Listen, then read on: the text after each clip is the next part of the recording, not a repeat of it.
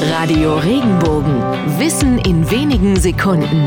Alltagsfragen leicht erklärt. Warum heißt die Brille eigentlich Brille? Im 13. Jahrhundert fanden Mönche heraus, dass sie mit bestimmten Steinen Gegenstände vergrößern konnten. Es wurden verschiedene Steine ausprobiert. Am besten eignete sich der Beryl. Das ist ein durchsichtiges Mineral, das wie Glas glänzt. Die Mönche schliffen den Beryl ab und konnten ihn dann als sogenannten Lesestein verwenden. Irgendwann kam man auf die Idee, zwei Lesesteine, also zwei Berylle, mit einem Gestell zu verbinden. Die Brille war erfunden und hat seitdem ihren Namen. Er leitet sich von dem Mineralstein Beryl ab.